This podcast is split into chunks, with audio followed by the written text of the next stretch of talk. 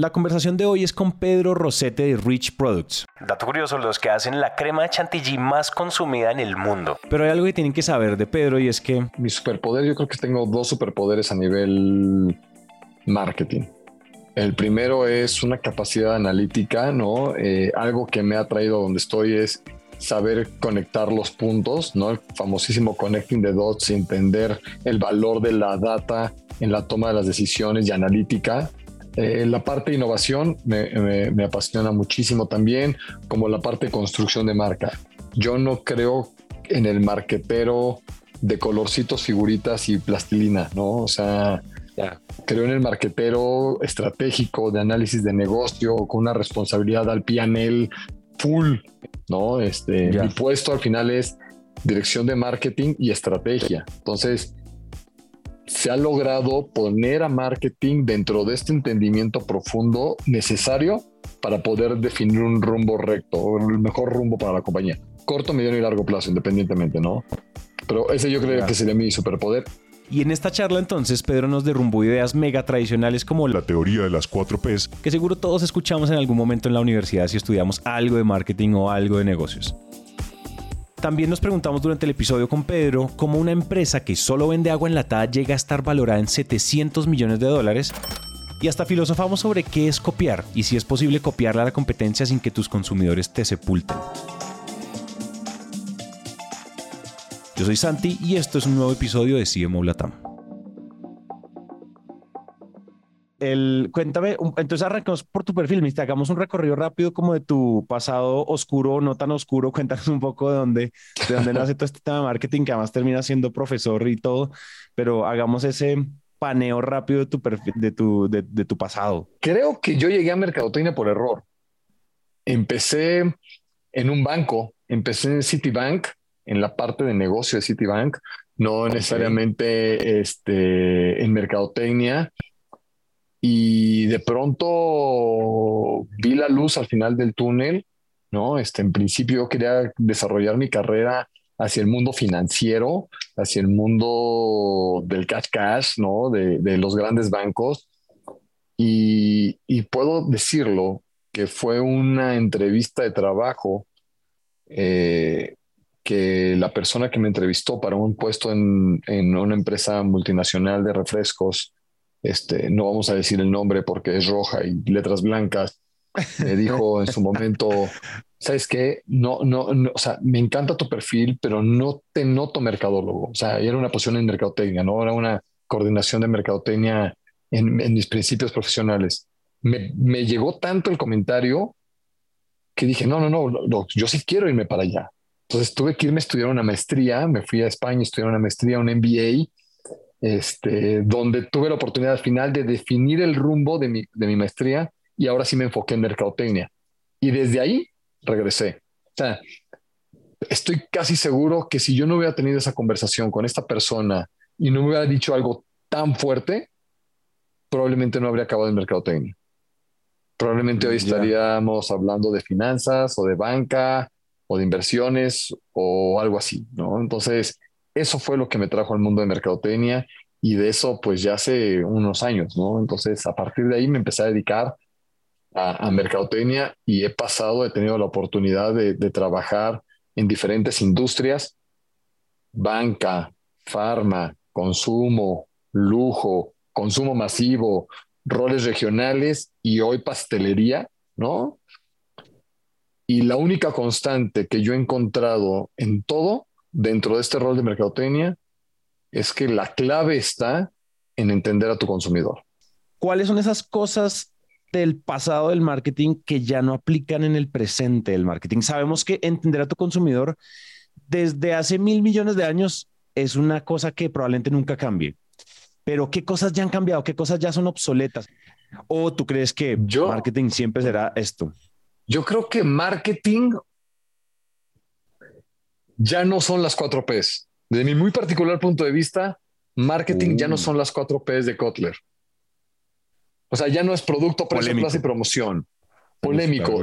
Yo creo que hoy la marketing son las cuatro Cs.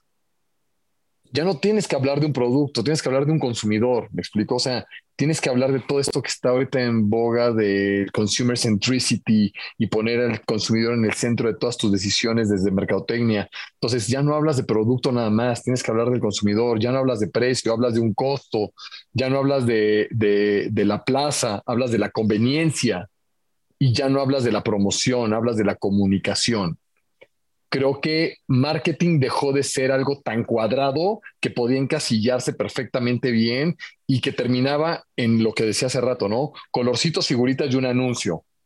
No, o sea, crayolas uno, eh, sí, es fundamental la parte final, pero para mí marketing va muchísimo antes y es el pensamiento desde la dónde quiero llegar y la concepción de una idea y traerla, traer la idea y trabajarla, masticarla cuantas veces puedas hasta asegurarte que tienes el bocado perfecto, que al final se va a convertir en un producto o un servicio, claramente. Pero hay un trabajo previo que entonces para mí justamente marketing no surge desde producto, surge desde atrás, mucho atrás, ¿no? Y, y me gusta pensar en que yo ya no trabajo con las cuatro Ps son, importantes, sí, pero ya son obsoletas. Hay que hablar desde el consumidor, la oferta de productos que hay allá afuera, la cantidad de competidores, el estar en un mundo globalizado, el que las barreras de comercio cada vez sean menores, hace que el consumidor, y desde nuestra perspectiva de consumidores, cada vez estemos más saturados de ofertas y entonces entender perfectamente bien en dónde están tomando las decisiones de compra. ¿No? Claro. Eh, para mí marketing ya no es ventas. Esa es la consecuencia de un buen marketing. O sea, la venta es la consecuencia de un buen marketing. Por eso para mí marketing es un poco más astral, más elevado, mucho más a 50 mil pies de altura. Y entonces lo que sucede, lo que sucede como a un pie de altura o a, cero, a, nivel del mar, a nivel de tierra, eso, a eso cómo se le llama, a lo que sucede ya como en la talacha, en el día a día, en la, eso sigue siendo, o eso ya es como simplemente la técnica, la ejecución, lo que viene es, ¿cómo, cómo podríamos encasillar esa parte? Yo creo que hoy justamente sigue siendo marketing. O sea, el marketing no termina. O sea, no es un ciclo que digas, ah, ya llegué, crucé la meta del maratón y ya crucé, ahora me preparo el que sigue. No, no, no. O sea, es una carrera a largo plazo infinita ¿no? Hay autores que han hablado muchísimo este, de este mundo infinito o alcance infinito del marketing y, la realidad es que para mí estar a nivel de piso, hoy más bien hay roles dentro del marketing. Tienes la parte estratégica de marketing, tienes la parte analítica, pero también tienes que tener la parte táctica, ¿no? Hoy muchas empresas se están moviendo a estructuras que antes o con responsabilidades que antes tenían trade marketing, ¿no? hasta en el mismo nombre, en el apellido del área viene la palabra, o el ejecutaba la parte comercial, y hoy muchas este, este, empresas se están moviendo a estructuras mucho más enfocadas al trade, pero desde la perspectiva del consumidor o del cliente.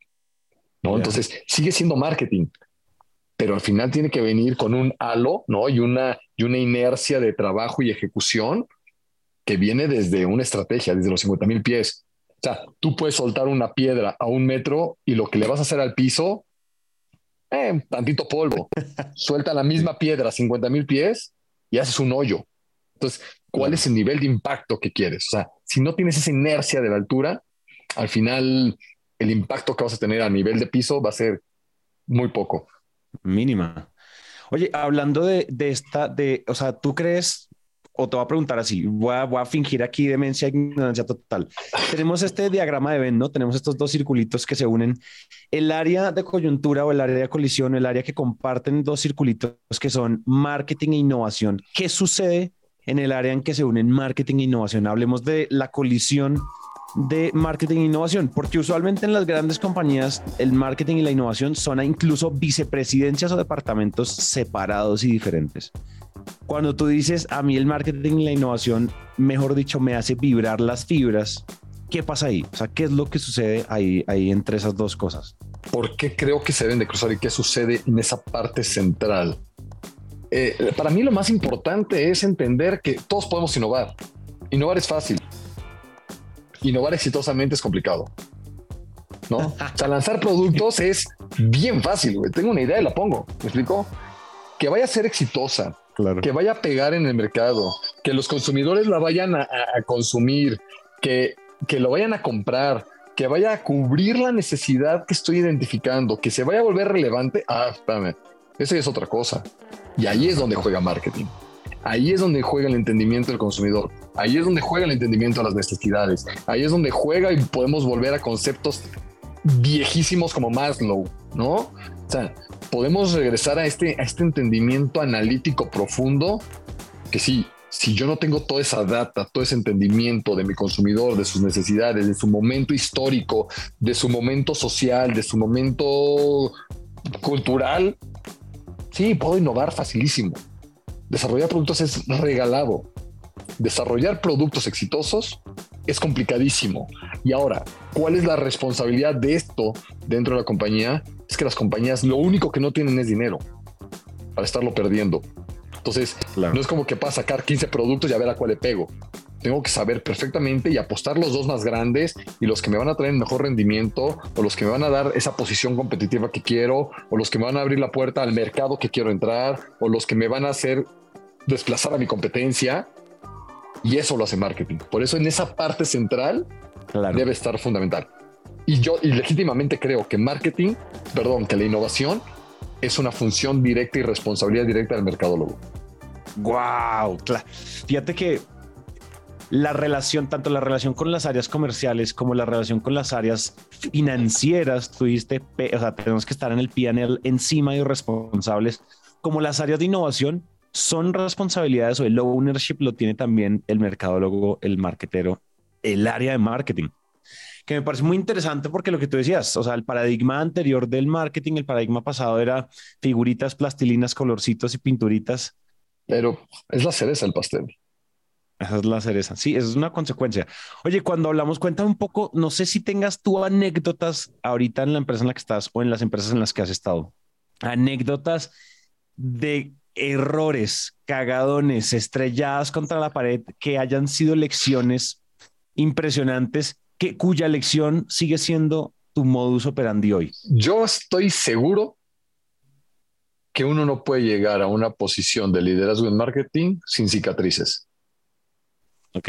Si ves, si ves llegar a alguien sin cicatrices, hijo, pregúntate cómo llegó. O sea, yo creo que no existe el mercadólogo que no nos hayamos equivocado eh, tengo dos, o sea, tengo dos que me acuerde ahorita, ¿no? O sea, seguramente tengo más, pero así, en bote pronto tengo dos. Eh, la primera, eh, de nuevo, estaba en la categoría de cereales, ¿no? Cereales para el desayuno, las cajitas, el cereal que echas. Este, estábamos en, la, en la compañía de enfrente a la de Kellogg's, no, no era Kellogg's esta, este, estaba en la otra, en mi rol en Nestlé, y, y decidimos lanzar un producto, eh, vamos a omitir el nombre, pero que era una respuesta directa a algo que estaba haciendo la otra compañía. Quisimos copiar algo que la otra compañía estaba haciendo.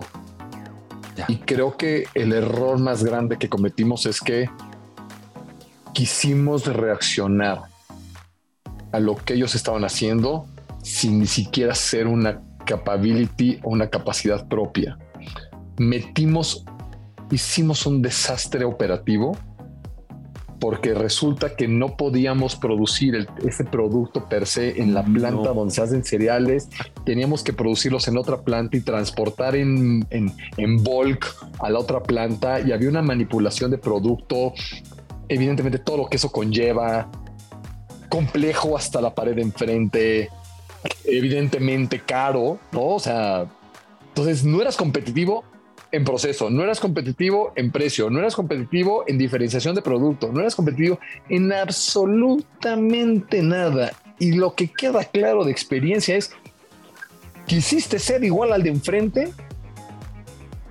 sin poderlo ser. Te distrajiste pensando que era el rompeaguas, te nublaste por completo sobre lo que pensaste y perdiste tiempo hasta que no entendimos que, cuál era nuestra naturaleza, nuestras capacidades y lo que si éramos realmente fuertes íbamos a poder diferenciar, fue que dijimos y, le invertimos una cantidad de recursos para lanzarlo, ponerlo en el mercado, promocionarlo, que las cadenas lo compran. o sea, yo, yo, yo nada más decía, y, y, y, de pronto el error como mercadólogo, y ahí viene la cicatriz, ¿no? Ahí viene donde es, te aferras a que las cosas sucedan. O sea, el reconocer que te equivocaste y decirlo, ¿sabes qué, señores? Basta, hasta aquí llegamos. Muchas veces el responsable de mercadotecnia es el último en darse cuenta. ¿Por qué? Por las horas que le has dedicado, el trabajo que le has dedicado. Porque legítimamente crees que va a funcionar, ¿me explicó? O sea, si no, no lo estarías haciendo. Creo al final que ese ha sido una de las grandes cicatrices, ¿no? Eh, otra cicatriz. Eso. Cuando, cuando te equivocas en, en, hacer una medición y crees que el mundo va a ver tu producto como tú lo esperas, ¿no? En la industria farma eh, estaba justamente en temas de, de, salud sexual, ¿no? Y había una pastillita de estas que pueden funcionar y te equivocas por completo en ponderar el tamaño del mercado y de pronto se te va un cero de más, ¿no? ¿No? Y cuando te das cuenta de ese cero de más, que no fue tan, no, no, fue tan básico como un cero, ¿no? Sino que al final te faltó ir un poco más profundo al si sí o si no, y que eso te puede bajar el rate de uso al 15%. Totalmente, ¿no? Entonces, cicatrices todos tenemos, evidentemente. Claro. Oye, quiero, quiero tocar un tema que me despertó la curiosidad y no hemos hablado en CMO casi, pero ahorita tú decías, uno de los, uno de los grandes embarradas, de las grandes cicatrices que te dejó esta herida de copiar eh, a la competencia. ¿Tú crees que hay un, el marquetero tiene que ser 100% original, 100% proactivo o también hay una cuota de reacción? Yo igual soy reactivo en algunas cosas, soy, soy, soy proactivo en otras. Es decir, yo, la guerra, o sea, en tecnología tenemos esta guerra de a ver quién saca la mejor cámara o, eh, o, en alimentos tenemos a ver quién saca el más fit y quién saca lo más rico, pero más menos caro. No sé, cómo nos vamos copiando. Yo siento que también en, en, producto y marketing, como en estas categorías, suele haber mucho estas dinámicas de la competencia saca algo, yo, las, yo saco algo relativamente mejor Em, y no sé qué, tan, qué tanto balance en términos de estrategia de marketing tiene que haber entre lo reactivo que soy y lo proactivo que soy en mis estrategias. A ver, no puedes tener un solo rumbo, ¿no? No puedes ser siempre proactivo y estar desarrollando nuevos productos, nuevos mercados. O sea, es, es imposible eso, ¿no? Por una sencilla razón porque muchas veces ni siquiera tus capacidades de producción pueden estar corriendo y no vas a tener hoy una planta para hacer agua y mañana una para hacer galleta y mañana, o sea, Tienes que adentrarte y escoger una categoría en la cual es atractiva y que quieres ganar todas las diferentes opciones que puedan haber dentro de ese mundo o esa categoría, ¿no? Agotar la categoría. Muchas veces corresponde reaccionar a lo que está haciendo la competencia. Eh, yo creo que la única forma para reaccionar correctamente, ¿no? Es para hacer algo mejor. O sea, legítimamente no creo que alguien haya innovado algo para hacerlo peor. Sí, ¿no? O sea, entonces tienes que hacerlo bien y tienes que hacerlo que sea algo mejor para el consumidor o tu cliente o, el usuario, etcétera. Tiene que ser en esa parte. Se vale reaccionar, se vale copiar. Yo creo que no es copiar. Yo creo que hay todas las categorías o la mayoría de las categorías ya están establecidas en un cierto parámetro y es crear algo mejor sobre eso mismo de pronto va a llegar el momento donde vas a crear algo mejor sobre eso mismo que te va a llevar a otro espectro, te va a mover completamente a otro mundo, ¿no? Y podemos hablar ahorita de los cigarros electrónicos, podemos hablar ahorita de muchas categorías o muchas cosas que se movieron por una respuesta y que por ser mejores dentro de lo mismo, acabaron brincando y siendo eh, proactivos hacia otro lado. Pero en el fondo, creo que hay que mantener ese balance, ¿no? O sea, sí le voy a apostar a nuevos mercados, sí le voy a apostar a nuevos clientes, sí le voy a apostar a nuevas categorías, pero también me enfoco en la que ya soy bueno, me enfoco donde tengo la expertise, me enfoco donde ya tengo todas mis capacidades para hacerme más grande. O sea, es un balance entre los dos. No, no, no creo que, que podamos o debamos decir, ah, yo soy 100% proactivo. No, yo soy 100% reactivo. Al contrario, creo que este, si tienes un claro análisis del mercado y de las oportunidades, pues podrás escoger el mejor rumbo. Bárbaro, tiene mucho sentido. Eso tiene mucho sentido porque finalmente es, o sea, si uno está copiando, pero teniendo en cuenta mis capacidades y teniendo en cuenta al usuario, en realidad el usuario es el que manda. No importa, digamos que copiar o no se vuelve irrelevante. Si, la, si es estratégico meternos en X categoría, si tengo la capacidad de producción, si puedo ser competitivo, si puedo innovar para mejorar y no para clavarme el puñal o darme un tiro en el pie, no se trata de copiar, simplemente también esto se trata de libre mercado y digamos que capitalismo puro y duro. Si hay un mercado, vamos de frente. Y, y si nos ponemos muy pragmáticos, ¿qué es copiar? Oye, Samsung le copia a Apple. No, yo creo que al final los dos están jugando en, la, en el mercado de, de celulares o móviles inteligentes, a su manera cada uno, pero están ahí creo que podemos entonces caer en debates mucho más filosóficos, ¿no? Y que en lugar de café conllevarían whiskies, este, para tratar de encontrar qué es copiar y qué no es copiar.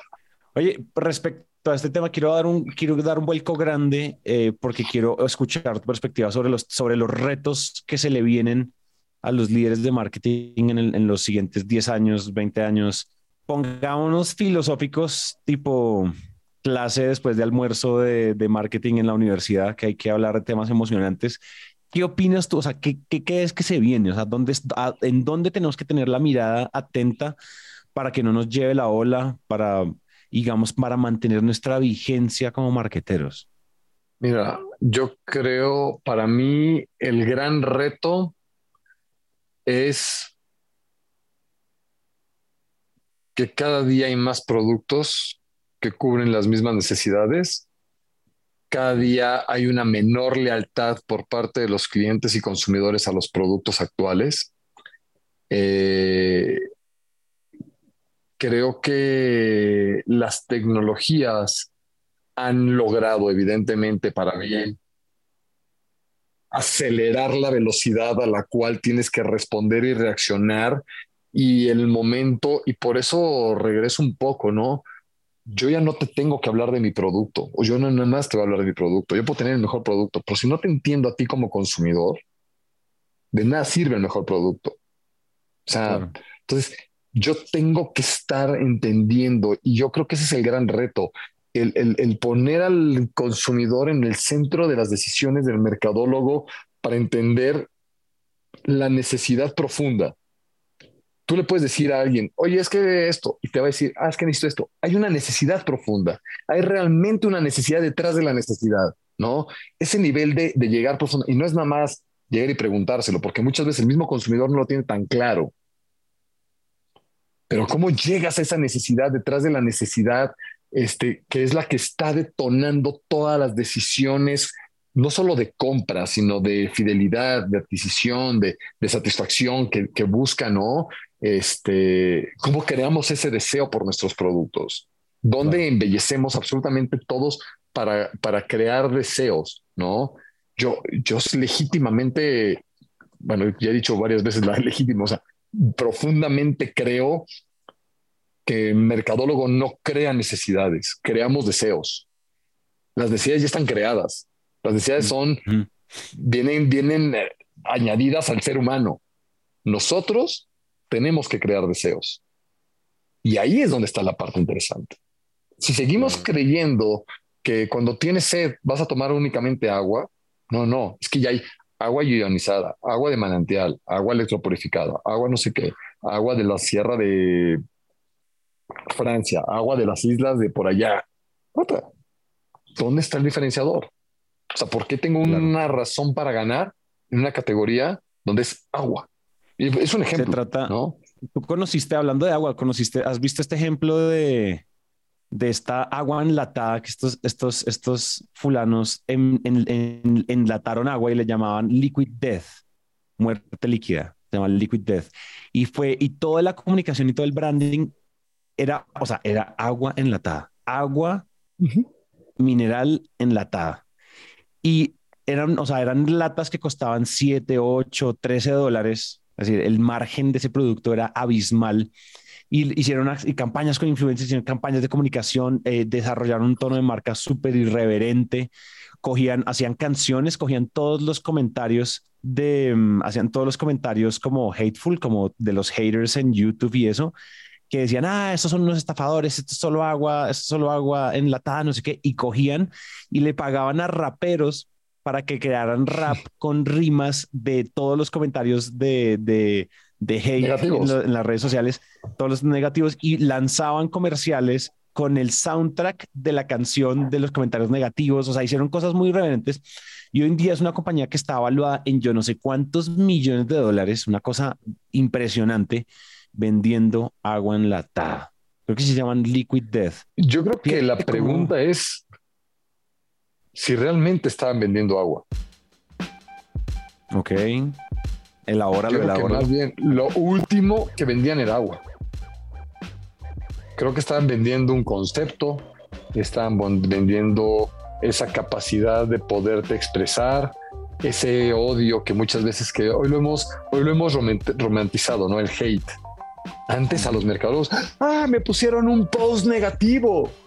Hasta que no empiezas a ver que se vale que opinen, que no opinen igual que tú. Se vale que tengas tú muy claro como marca también qué eres y qué no eres, ¿no? Y yo también como marca tengo el derecho a no estar de acuerdo contigo. O sea, yo porque sea la marca comercial reconocida, no tengo por qué estar de acuerdo con el comportamiento de todos mis clientes y consumidores o de todo el mundo, ¿me explico? De mis clientes y consumidores, sí. Entonces, yo creo que lo último que vendían y donde está evaluada, a diferencia de Coca-Cola, Coca-Cola está evaluada en su marca, en su producto, en sus plantas, en su canal de distribución, en todo eso. Esta está, esta está evaluada, no la conozco, pero por lo que escucho, en el concepto, en que le dio la oportunidad a alguien de expresarse y de que aparte estás haciendo algo con mi comentario. O sea, si yo ya te tiré hate, que todavía lo hagas más grande a mí me hace sentir bien. Claramente. fue tan bueno mi comentario a la parte para ti que lo hiciste rap. Fíjate nada más. Entonces, no me estás vendiendo agua. Al final me estás vendiendo una experiencia, un concepto. Este, ahí podemos entrar a otro tema completamente que está en boga ahorita a nivel mundial, las experiencias, ¿no?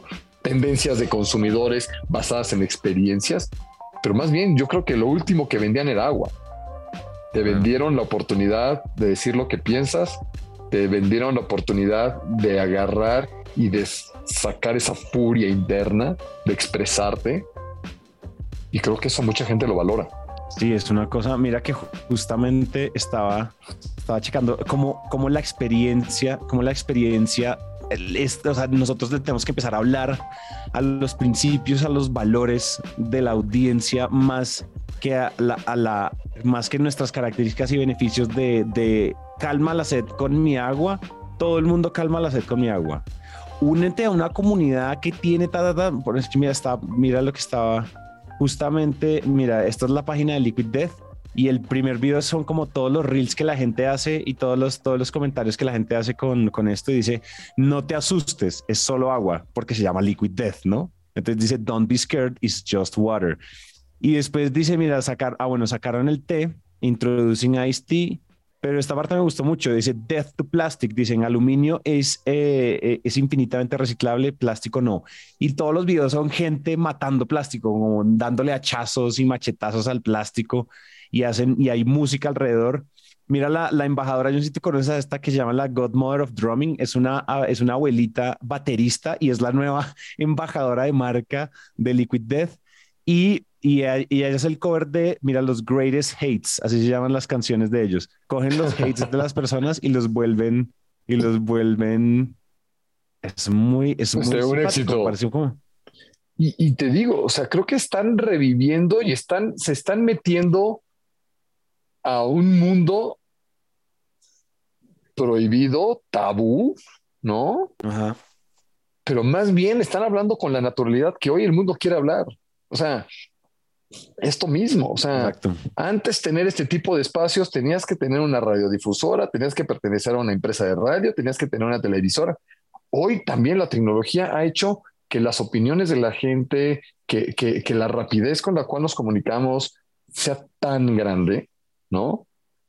que hoy ya cualquier persona puede ser voz pública. Y eso lo que, o sea, te digo, para mí, calmar tu sed, güey, calmas la sed con agua de la llave, ¿no? Tap water. Calmar, o sea, a lo mejor no estás calmando tu sed, estás calmando tu necesidad de expresarte, estás calmando tu necesidad de decirlo, estás calmando tu necesidad de mostrar tu propio malestar hacia algo que legítimamente crees, el tema del plástico, ¿no? Satanizado a, más no poder ahorita. Sí, contaminante y demás, y hay una responsabilidad social para minimizarlo. Pero decir que realmente me molesta vale 7 dólares. No, no sé cuánto valga la lata, pero vale 3, 5, 6 dólares, lo que sea. Lo vale. Me estás dando esa oportunidad. Entonces, creo que iba mucho más para el concepto que por el agua sola, ¿no? Exactamente. Me parece que hay, una, hay algo demasiado, demasiado, demasiado interesante ahí, sabiendo que estamos en la carrera de los commodities, es decir, todo se está commoditizando. ¿sí? Una, desde una galleta, una, una botella de agua, un servicio bancario, una aplicación, eh, una billetera virtual, una, vete a donde quieras, tecnología o, industria, a donde te quieras ir, a la industria que quieras, todo está caminando un camino hacia la hipercomoditización acelerada. Entonces ya se vuelve, la guerra se vuelve una guerra de marcas, de experiencias y marcas. La experiencia que, que la, la, experiencia que orbita mi marca. Y por eso todo el mundo vende agua. Pero Liquid Death es una empresa de 700 millones de dólares, acabo de ver. 700 millones de dólares, o sea, es más, o sea, Liquid Death vale más que muchas de las industrias de toda la vida de bebidas latinoamericanas, por ejemplo. No, pues obviamente sacando a Coca-Cola y sacando a las grandes, pero ser, o sea, vale más que cervecerías, vale más que un montón de compañías, 700 millones de dólares, imagínate. Es el concepto lo que está vendiendo. El concepto. Hay, hay por ahí unas estadísticas tremendas, ¿no? Que dicen productos o marcas que aparecieron en los últimos cinco años. Hace 10 años no existía Netflix. O sea, de entrada, ¿no? Hace cinco años no existía Apple Plus. Y hoy no concibes el mundo sin ellos. ¿no? Hoy, no, hoy no te ves viviendo sin Netflix al final. O sea, y, creo que esa es la parte. O sea, yo, a mí me queda claro, yo estoy casi seguro que mis hijos que son pequeños van a trabajar en empresas que hoy no existen. Y van a ser probablemente ese tamaño o más grandes que Liquid Death. ¿eh? O sea, y esa velocidad de la oferta y, la velocidad de que ya no necesitas pagarle a una televisora para que te dé a conocer, sino que ya un buen concepto lo puedes llevar, una buena experiencia. Y de nuevo, no creo que esto se lo debemos a los millennials. El tema de la experiencia, no importa el destino, no importa el viaje, todo eso que de manera romántica hemos escuchado y vemos en posts de Instagram, de TikTok y de Facebook todos los días de lo importante es el, es el, es el viaje, no el destino. Literalmente lo están viviendo hoy las nuevas generaciones. Le preguntas a mi papá y te va a mandar por las tunas, te va a decir, ¿estás tú loco? O sea, yo necesitaba esta estabilidad, la casa, el coche, la... Ta, ta, ta, ta, Tú le preguntas, no, no, no, o sea, y tú como empresa te tienes que adaptar eso. Y es lo que viene para los próximos 10 años, ¿no? Tratando de conectar ahorita con lo que me preguntabas hace rato, ¿qué es lo que viene dentro de los 10 años? Tenemos como marcas, como empresas que entender que la velocidad no la vamos a dictar nosotras. La velocidad la dicta el consumidor. Y está en ti como marca, está en ti como compañía, está en ti como empresa. O me subo a tu tren bala o me quedo en mi tren de vapor. Pero luego no te puedo responsabilizar de que yo no soy exitoso. Simplemente yo no me subí a lo que tú querías. Y ese pensamiento híjole, me ha costado un trabajo verlo y ese entendimiento, y llega a pasar, ¿eh?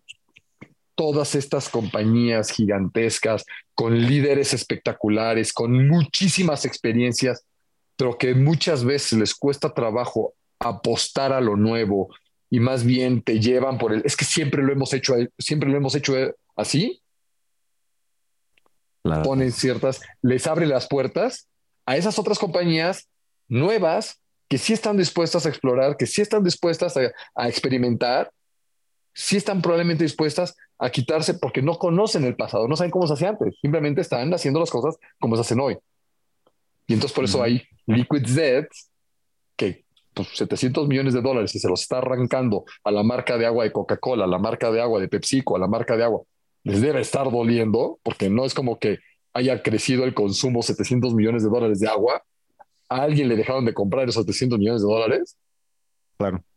Es porque probablemente el otro tuvo la oportunidad, pero por mantenerse haciendo las cosas, porque siempre lo han hecho así, no vieron ese, ese, otra, ese otro lado del, del, del globo, ¿no? no vieron la otra cara de la moneda. Es muy, es, sí, claro, es, es, es impresionante como los ritmos de la, del, del el ritmo y la velocidad del branding ha cambiado mucho. Fíjate cómo cuánto le tomó a Coca-Cola que todo el planeta Tierra los conociera. 100 años. ¿Cuánto le tomó a Netflix que todo el planeta los conociera? 10, 5 años. ¿Cuánto le tomó a ChatGPT que todo el planeta lo conociera? un año, nueve meses, seis meses. ¿Cuánto le tomó, cuánto le tomó, por ejemplo, otro ejemplo de esto siguiendo como con, con, con productos? ¿No te parece muy impresionante como, por ejemplo, Ryan Reynolds, este actor famosísimo, monta una empresa, compra una empresa, o sea, se compra una destilería por allá en Kentucky y arma su propio de Ginebra y la vende dos años después a 700 millones de dólares a diario. Dos años, dos años cómo el tequila de la roca de Dwayne Johnson ya vale dos billones de dólares. ¿Cómo, y le costó nada. Cuánto, no le costó, ¿Cuánto le costó a José Cuervo volverse una potencia de marcas en tequila? Tequila a nivel global. Le costó tres décadas. ¿Sabes? La roca en seis meses se vuelve un unicornio del tequila. El branding. te digo una cosa: el branding es total. ¿Dónde veo el riesgo? y perdón que te haya interrumpido así. Dale. Que yo no sé si Diallo va a tener ese, a menos de que haya firmado un contrato con Ryan Reynolds, con este, sí. fue Ryan Reynolds, haya firmado un contrato de ser la imagen de la marca para los próximos 10 años, de otra, de otra manera puede que pierda esa esencia y se convierta en uno más de los grandes. ¿Me explicó? Sí, sí, sí, sí. hoy la velocidad es los artistas de música. O sea, perdón, los artistas más grandes, dependiendo de los gustos, y se vale que aquí aparezcan hate diciendo que lo que quieras cuando esto se publique. The Beatles. ¿Cuánto tiempo le llegó a The Beatles ser conocidos? Lo que dices, ¿no? Hoy, Rosalía ya hasta tuvo una bebida con Coca-Cola una edición especial de Coca-Cola, ¿me explicó? O sea, se volvió esto. Ahora, pero eso también se vuelve bien peligroso. Exacto. El branding exponencial y el branding acelerado es como cuando uno, pues no sé, o sea, cualquier, todas las películas de Rápido y Furioso, de Fast and Furious, nos han enseñado que si tú espichas el botón de nitro en el momento equivocado, te estrellas contra el muro o te vas por el barranco. Yo creo que tenemos que aprender, o sea, de las cosas que responden la pregunta otra vez junto contigo a qué es lo que se viene para el marketing eh, más adelante, es que la tecnología está haciendo, la tecnología, las marcas personales, el influencer marketing y un montón de cosas, redes sociales, hacen que de repente uno pueda tener branding explosivo y eso implica toda una infraestructura para sostener una experiencia consistente. Totalmente. Y te voy a decir, creo que una de las categorías o de las industrias que, más lo podemos ver es estos hoteles, ¿no? Piensa en un hotel boutique. Preciosa la experiencia, la playa, el mar, la habitación. Y de pronto ya no tienes la capacidad, ya te puedes dar el lujo de cobrar lo que quieras, ¿no? Pero entonces también por acelerarlo, pues ya perdiste parte de tu esencia. O sea, el tema es que no pierdas esa esencia cuando, sea, cuando suceda esta, esta, esta, esta explosión, ¿no? De, de, marca. Cuando suceda esta explosión y ahora si todo el mundo te quiera, no pierdas lo que te llevó ahí. No pierdas esa esencia. Si pierdes esa esencia, creo que las probabilidades, no de que mueras, porque evidentemente no, pero de que dejes de ser y que quienes te construyeron y creyeron en ti te abandonen, son altísimas y te vas a convertir en algo más, ¿no? Vas a pasar a ser de, polvo cósmico a estrella si quieres, ¿me explico? Pero ya no eres, no pierdas tu esencia. Creo que esa es la parte más importante. ¿Cómo nos aseguramos de que no vamos a perder nuestra esencia? Y esa es parte de, las principales responsabilidades de marca. ¿no? Marcas como Patagonia se mantienen completamente adheridos a su propuesta del mundo outdoor y de la parte ecológica y viven ahí, ¿no? Y no importa si Patagonia era así y hoy es así, Patagonia hoy mantiene su esencia y es lo que lo tiene vigente con sus consumidores. Perdón. Claro. Yo creo que hay marcas y no me quiero meter a detalles, desconozco la estrategia y dirá, habrá gente que diga, no, pero es que es muy bueno. De repente empezamos a ver estas colaboraciones de North Face, ¿no? El mismo mundo de la ropa este, outdoor. Y ves a North Face con colaboraciones con Gucci. Sí. ¿Es tu esencia realmente? ¿No? ¿Realmente esa es tu esencia North Face? No sé, a mí en lo personal eh, me crea esa sensación de decir, chin, o sea, dejaste de ser el chico alto, aventurero, este, explorador, y te convertiste en el wannabe del chico aventurero, explorador, pero que no puede dejar su, su, luxury, ¿no? Ah, ya no me cuesta trabajo y creo que esa es parte, como dices, ¿no? ¿Cómo estabas preparado? O sea, ¿Estás listo para ese, esa explosión de, crecimiento, de entendimiento de tu marca? Mm. Creo que tienes toda la razón. Yo creo que uno, como, como que todo vuelve, todo vuelve como a estos mismos principios de, a los principios de mi marca, porque yo creo que uno tiene, si uno va a escalar una marca a, un, a nivel global, definitivamente tiene que haber una consistencia de los principios de como what I stand for, ¿no? Como qué es lo que yo, cuál es, qué es lo que mi marca quiere decir y seguirlo diciendo con un megáfono del tamaño de, de 100 watts o con un megáfono de un millón de watts. Pero no, te quería preguntar cómo definitivamente vamos a tener que tener un volumen 2 porque esta conversación lo que se puso fue buena, se puso caliente. Pero cuéntame si se te queda algún gran consejo. Nos están escuchando otros CMOs, otros líderes de marketing en startups, en grandes compañías. ¿Qué les puedes decir tú? O sea, ¿qué, qué, qué, mensaje les puedes dejar? ¿Qué recomendaciones puedes dejar que tú sabes que te sirvió a ti y a ellos les puede servir? Aparte, pues, de todo lo que ya hablamos, algo que de pronto no hayamos mencionado en el episodio.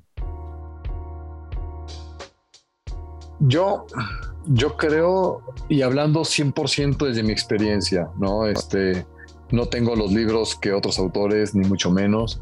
Simplemente desde mi experiencia, yo creo que hay cosas muy válidas. Uno, si centremos como mercadólogos, como gremio, las decisiones que tomamos en los consumidores, entendamos profundamente cuáles son esas necesidades que tienen los consumidores, número uno.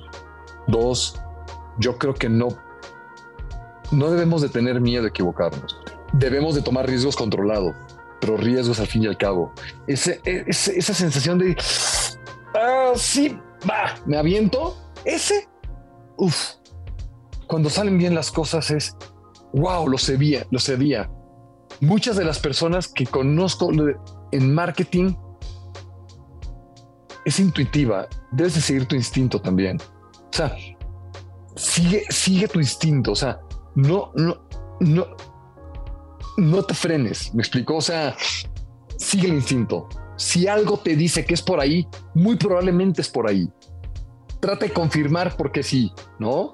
O sea, no te estoy diciendo aviéntate como el borras, así, ah, no loco, precipicio, no sé cuántos metros, pero me va a aventar, da igual, no. O sea, toma ciertos riesgos controlados, arriesgate, piensa diferente, mantén el balance cerebral, hemisferio izquierdo, hemisferio derecho, eh, sea analítico pero creativo, y creo que al final, no, para mí lo más importante es diviértete.